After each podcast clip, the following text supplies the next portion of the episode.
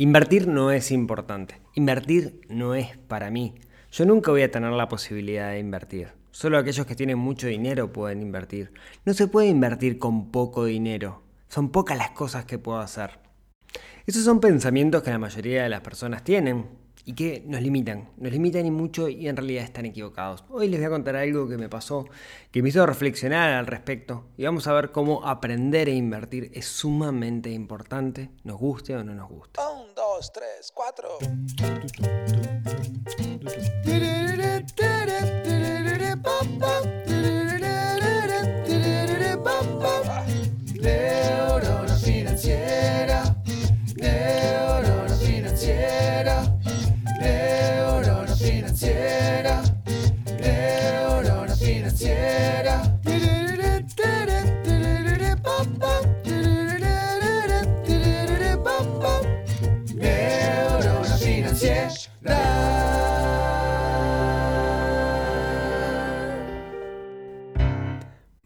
Buenos días, tardes, noches para todos.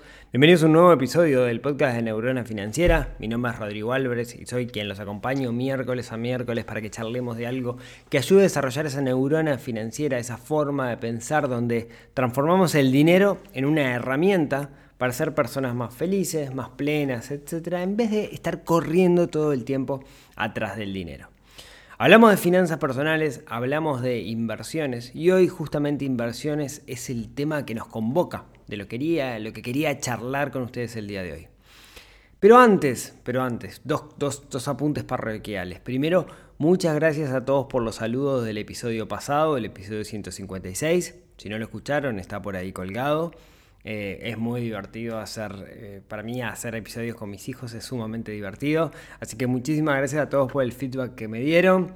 Eh, son tres años de, podcast y es re lindo invitarlos a ellos y que participen porque ellos han mamado este proyecto desde que nacieron. Bueno, sí, desde que nacieron prácticamente.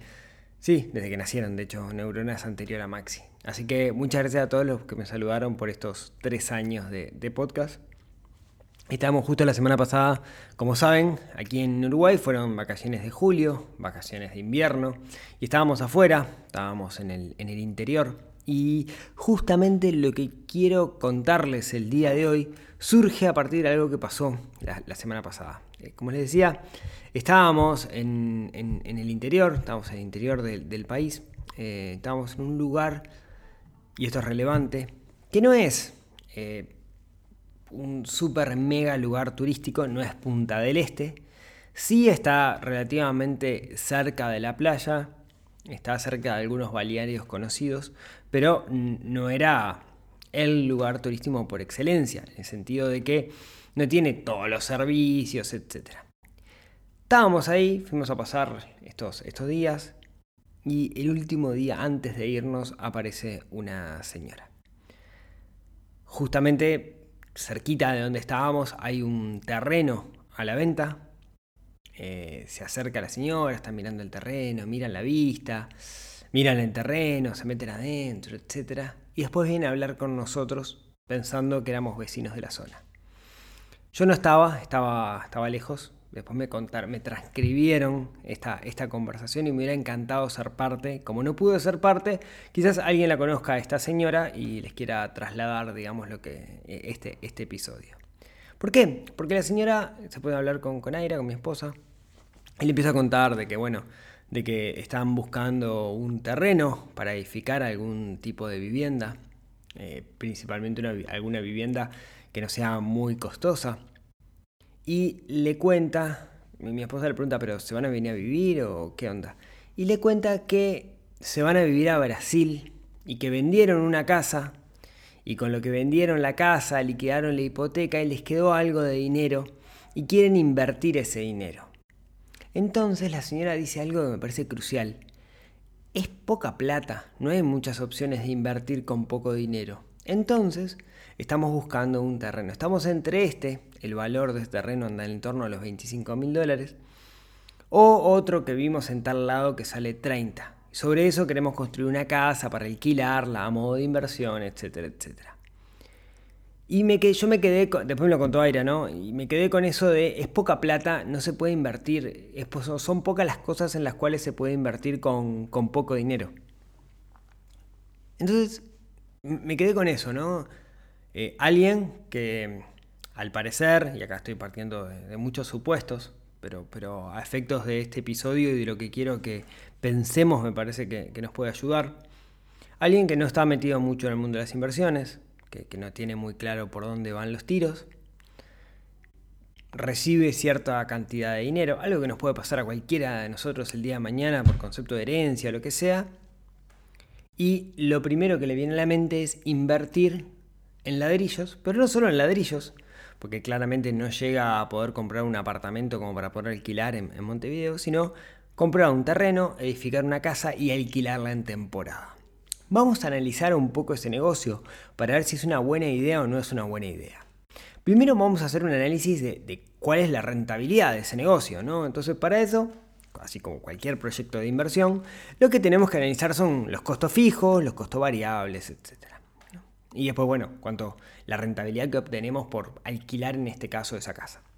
Yo voy a partir de muchos supuestos y no conozco toda la información, pero de nuevo, no quiero centrarme en este caso en particular, sino en el razonamiento que voy a hacer junto con, ustedes para que puedan tomarlo y trasladarlo a otro tipo de negocio o, a una realidad distinta.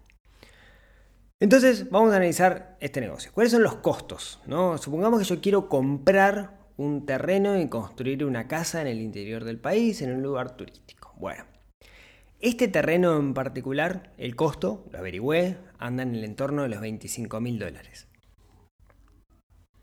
Cuando uno va a comprar un terreno, pone que pedís descuento, que sea, te lo dan, no te lo dan, después tenés que pagar el ITP, la, la, inmobiliaria, el escribano, etcétera, etcétera. Voy a suponer que en la compra-venta de un terreno de 25 mil dólares se nos van a ir 3 mil dólares entre pitos y flautas. Vamos 28, ¿no? O sea, 28 mil dólares para que el terreno sea mío. Perfecto. Eso era lo que costaba el terreno en, este lugar en, particular. Luego, luego em, tenemos que construirle algo arriba. Construir algo arriba, bueno, está bien, podemos encontrar publicidades por ahí de viviendas prefabricadas, ya sea en contenedores, isopaneles, etcétera, que arrancan en 10 mil dólares. El objetivo de esto es alquilarlo y alquilarlo bastante bien, o sea que debería tener más de una habitación. Entonces voy a partir de un supuesto de que hacer una construcción que quede más o menos decente, como para alquilar, va a andar en verano, ¿no? O sea, no algo como para todo el año, va a andar en el entorno de los 30 mil dólares.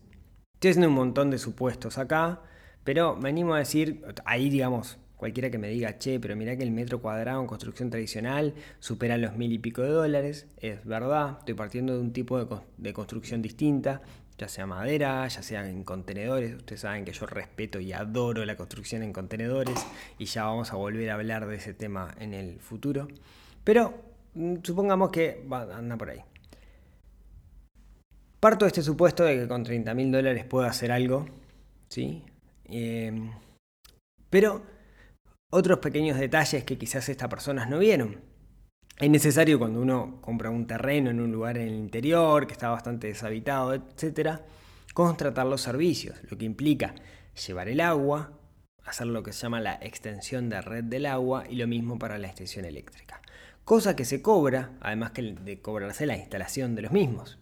Entonces, voy a partir de un supuesto de que comprar el terreno, meterle una casa arriba y conectarle los servicios como para poder alquilar de forma razonable sin que sea una mansión, me va a costar en el entorno de los 60 mil dólares. Supuesto. Pero venimos a decir que es optimista, o sea, quizás sea más, pero digamos que andamos ahí. Ni, no estoy teniendo en cuenta el equipamiento de la casa y todo eso, porque si esta gente se va a vivir a Brasil, capaz que puede trasladar sus muebles de un lado para el otro. Pero bueno, tienen 60 mil dólares para invertir en esto. Qué detalle, ¿no? Fíjense que esto comenzaba la gente diciendo, tengo poco dinero. Claro, pero tienen 60 mil dólares. Claro, Con 60 mil dólares no te da para comprar un apartamento de un, buen ambiente en Montevideo para alquilar a estudiantes, que es lo que pensamos cuando pensamos en bienes raíces. Así que fueron por este lado. ¿Es negocio? Bueno, vamos a seguir analizándolo. Invirtieron estos 60 mil dólares, pero esto no se queda acá, porque tiene costos fijos. ¿Cuáles son los costos fijos? Bueno, una contribución anual, que anda en el entorno de los 300 dólares, y un costo de mantenimiento. ¿sí? ¿Cuánto puede ser el costo de mantenimiento? Bueno, supongamos que 200 dólares por mes. Capaz que me estoy quedando corto, pero supongamos que son 200 dólares por mes. Y otros gastos afines. Supongamos que tengo al año, hagamos las cuentas en voz alta, tengo 300 dólares cada mes. ¿sí? Voy a hacer las cuentas con ustedes. Las tenía hechas, pero me di que me equivoqué en algo. 300 dólares por cada mes, esos son 3.600 dólares, más la contribución, que son 300 dólares, me quedan 3.900 dólares. ¿sí? Vamos a redondear. 4.000 dólares me cuesta a mí tener la casa ahí parada. ¿sí? 4.000 dólares me cuesta al año tener una casa parada. ¿Bien? Perfecto. Ahora bien, dijimos, esto es una casa que la vamos a alquilar en verano. ¿no? La vamos a alquilar en verano. Eh, mientras hablo con ustedes, cosa que no debería hacer, estoy haciendo un par de cuentas. La vamos a alquilar en verano. Si la alquilamos en verano, en nuestra casa de eh, 60 mil dólares más 5 mil, eh, 4 mil dólares que nos cuesta tener la, la casa eh, en el año, digamos, ¿no? ¿Cuánto podemos sacar? Bueno, gran tema. Primero, no va a ser una mansión una casa. ¿no? No, no va a ser una mansión por el simple hecho de que estamos gastando poco dinero en hacerla. Entonces no vamos a poder meter una familia de 12 personas adentro de la casa, con suerte va a ser una pareja, o una pareja, supongamos podemos tener cuatro camas, ¿sí? querían ir por el lado de contenedores, comentaron algo de hacer un contenedor y medio, eso es una vivienda más o menos de 45 metros cuadrados, con un deck para que estén afuera, etcétera. Pero bueno, apunta a ser alquilada la casa en temporada. Supongamos, y acá estoy siendo súper generoso, de que le podemos sacar 100 dólares por noche. ¿No? Recuerden, no estamos, no estamos en Punta del Este. No es el lugar, el mega lugar turístico. Si le saco 100 dólares por noche, ahora lo que me toca ver es cuánto tiempo la voy a poder tener alquilada. Y vamos a partir de la base, ¿sí? vamos a partir de la base de que la puedo alquilar 60 días al año. Acá quizás estoy pecando de no ser muy optimista, pero vamos a partir de eso. 60 días al año. 60 días al año a 100 dólares la noche me da unos 6 mil dólares al año. Ahora, si me da 6 mil dólares al año y mi costo de mantener la casa es de 4 mil dólares al año, se dan cuenta de que me queda un margen de 2 mil dólares ese margen de 2.000 dólares, si yo lo meto dentro de la rentabilidad, digamos, ¿no? La rentabilidad de lo que es mi casa que me costó 60.000 dólares, me da un margen cercano al 3%. O sea, ¿cuál es la rentabilidad de este negocio? Partiendo de la base de muchos supuestos y muchas cosas que podrían salir mal que no estoy teniendo en cuenta, y los impuestos que tampoco lo estoy teniendo en cuenta, que invierto 60 mil dólares en un inmueble para obtener una rentabilidad del 3%. Que más o menos es lo mismo que la inflación en dólares, así que podríamos decir que no estoy ganando. Bien. Y esto, este tipo de razonamiento con muchos sesgos y muchos errores, es lo que piensa todo el mundo, o muchas personas, no todo el mundo, cuando piensan en invertir. ¿Qué pasa? Tener una casa en el interior, por un lado hay un sesgo cognitivo que tenemos que a todos nos gusta. Esta gente se va a Brasil, pero seguramente en el fondo está pensando, ¿y si algún día vuelvo? ¿A dónde vuelvo? Quiero tener algo mío. Entonces por ese lado seguramente se están enganchando con esa idea, no pensándolo como mecanismo de inversión, sino también como resguardo. Por otro lado, por otro lado, desconocen otros mecanismos de inversión que hay en la vuelta que con ese dinero, o sea, con 60 mil dólares prácticamente puedes invertir en cualquier cosa. Es bastante dinero para invertir. Me cuesta pensar en mecanismos de inversión que te pidan menos plata. Ahí digo, existen fondos de inversión que te piden un millón de dólares para entrar, ¿no? Seamos claros. Pero los, que podemos invertir, los minoristas, 60 mil dólares, un montón de dinero. Y que pagan más rentabilidad. ¿sí? ¿Qué quiero decir con todo esto y a qué va toda esta perolata? Es que tenemos que tenemos la necesidad de meternos un poco en el mundo de las inversiones. Como vemos, es necesario, pues si no nos puede llevar a cometer errores. En este caso yo creo que hay dos cosas. Por un lado, como decía, estará el desconocimiento del mundo de las inversiones y por otro lado un sesgo de que en realidad eh, quieren tener un tangible porque eran personas mayores, porque necesitan seguridad y el hecho de tener una casa les da seguridad, entre comillas, etc. ¿Sí? Hacia la premisa de que con poca plata no se puede invertir, primero 60 mil dólares no es poco dinero y sí existen muchísimos mecanismos donde inclusive me permite hacer una diversificación de este dinero. Por ejemplo, ¿no? yo diría, eh, esos 60 mil dólares los puedo dividir y apuntar a distintos mecanismos aislados que tengan una baja correlación, o sea que no estén relacionados entre ellos. Por ejemplo.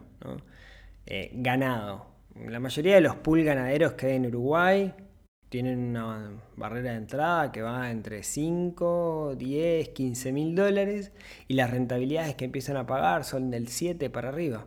Ya él está ganando la casa. O sea, puede meter, no sé, esta persona tiene 60 mil dólares. 20 mil dólares en ganado al 8%.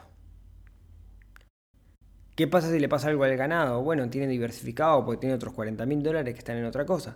¿En qué puede poner los otros? Bueno, depende un poco el perfil que tengan. Si su perfil es por el lado inmobiliario, quieren tener un tangible, bueno, eventualmente pueden invertir en alguna hipoteca, por ejemplo. O eh, podrían poner esos otros 20 mil dólares a apuntar a fondos de inversión. Hoy cada vez más empresas están trayendo fondos de inversión a Uruguay. Em, se me ocurre, digamos, tenemos Sura, que tiene sus fondos de inversión o fondos internacionales. Banco Itaú, por ejemplo, está permitiendo directamente invertir desde el web banking, sin ser superusuario Van Gogh, no sé qué, no sé cuánto, poder adquirir fondos de inversión a un precio bastante razonable uno puede ver en, el web, si los que tengan, los que sean clientes de Itaú, hay una opción de inversión y pueden directamente adquirir fondos de inversión que tienen un límite de 5 mil dólares y, y es tan interesante lo que pueden hacer esos fondos, son fondos súper recomendables, algunos conservadores, otros no, o podemos apostar a una cartera mucho más amplia de fondos si vamos por corredores de bolsas tradicionales, se me ocurre Mayorano con aquello de, de, de tu plan, que ya hablamos en algún momento, o la gente de Poli Online, que también permite desde su plataforma poder comprar distintos fondos, o directamente invertir y comprar acciones o ETF, ¿no? Em, comprar el SPY 500, eh, no sé, eh, QQQ. Hay distintas herramientas que la rentabilidad histórica ha sido el entorno del 8, 9, 10%, que es lo que te dice que es la rentabilidad del mercado, lo que ha crecido el mercado a lo largo de los años. Pero ¿qué pasa? Cuando uno está lejos del mundo financiero, te cuesta meterte en esas cosas. Porque claro, lo ves como algo totalmente ajeno. Si tenés la casa, la puedes tocar. Si tenés la acción, el ETF o, algún derivado financiero, y no lo vas a tocar. Es re difícil entender lo que es y por eso te cuesta. Entonces, justo hoy estaba charlando con alguien y, y me decía, yo tengo la plata ahorrada pero la tengo en el banco y no me animo a invertirla, porque, porque me cuesta. Y ahí el consejo, y esto con, con Nico del Club del Inversor, siempre, siempre decimos lo mismo, es empezar en chiquito. ¿no? Vuelvo a mi alegoría con el, Cazatroles, si no la vieron la serie de Netflix, creo que ya lo comenté en alguna oportunidad. Eh, el, el, Cazatroles es una serie de Netflix de Guillermo del Toro que estaba buenísima, es un dibujito, es un dibujo animado. Eh, me encantan los dibujos animados y por suerte tengo un par de hijos que me sirven de excusa como para ver dibujos animados, pero me encantan mucho. De hecho, paréntesis, el 23 de julio Netflix estrena una versión nueva de He-Man que promete, cierro paréntesis. Acá es donde pierdo 10.000 seguidores. pero a lo que iba era que... Eh, ¿A qué iba? ¿De qué- ¿Por qué estaba? Ah, sí, sí, por la parábola del cazatroles. Es la típica historia del héroe, esto de cazatroles, y en un momento le toca enfrentarse al malo, ¿no? Entonces está enfrentando al malo, que resulta que no es malo, es el, el elegido, que no nació para esto, no sé qué, no sé cuánto, y, y- empieza a pelear y le empiezan a reventar, ¿no? Le dan por todos lados. Y en un momento el mentor, que se llamaba Blinky, alguien le dice, hagan algo, rescátenlo. Y el tipo dice, no, tiene que pegar el primer golpe. Cuando pegue el primer golpe va a entender. Y así pasa, ¿no? Pega el primer espadazo, toma valentía y se anima a salir adelante. Con las inversiones pasa lo mismo.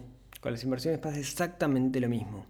Creo que la clave está en el primer golpe, en la primera inversión. Entonces, mi, recomendación es empezar con algo conservador y que sea poco. O sea, de poca rentabilidad, poco riesgo. Cuando vemos el resultado de eso, nos vamos a envalentonar y nos van a dar ganas de seguir invirtiendo y se va a transformar la inversión en parte de, nuestra vida y vamos a querer aprender más. Por eso es importante empezar con algo. Yo mi primera inversión estuve tres semanas para hacer el giro bancario, ya tenía elegido todo lo que tenía que hacer y demoré muchísimo. ¿Por qué demoré? Por miedo. Obviamente tenemos miedo a perder plata, ¿sí?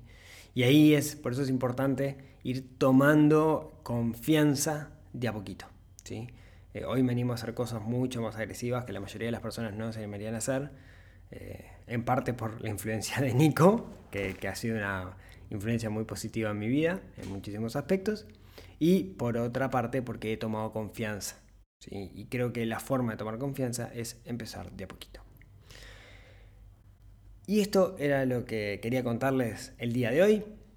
Eh, inversiones para mortales, inversiones como cosa necesaria en nuestra, en nuestra vida. ¿sí? Eh, recuerden que si quieren ahondar en el mundo de las inversiones, tenemos un proyecto junto con Nicolás que se llama el Club del Inversor. Pueden encontrarlo en clubdelinversor.uy, que es una comunidad de gente como nosotros que quiere meterse en el mundo de las inversiones, aprender y crecer entre, entre todos. Pueden encontrar información ahí. Entonces, muchas gracias por escucharme en este primer episodio del cuarto año de, de Neurona Financiera, porque cumplí tres años, así que este es el primero del cuarto, cuarta temporada podríamos decir. Gracias por escucharme hasta acá, por sus comentarios, positivos, negativos, lo que sea, siempre me ayuda. Eh, a todos los que me comentan de que hable más lejos del micrófono, etcétera, lo sé, tengo que cambiar de micrófono en algún momento, o tengo que hacer algo, o no tener más saliva, les pido que, me, tengan este, un poco de paciencia al respecto. Así que muchas gracias por escucharme hasta acá. Eh, si tienen ganas, como siempre, nos vemos, nos hablamos, nos escuchamos el próximo miércoles en otro episodio que ayude a desarrollar esa neurona financiera que tenemos un poquito dormida y que tenemos que despertar para ser personas más felices, para no cometer errores y para crecer en esta vida y ser personas que sean faros de luz para los demás. Les mando un abrazo grande y nos vemos la próxima semana. Chau chau.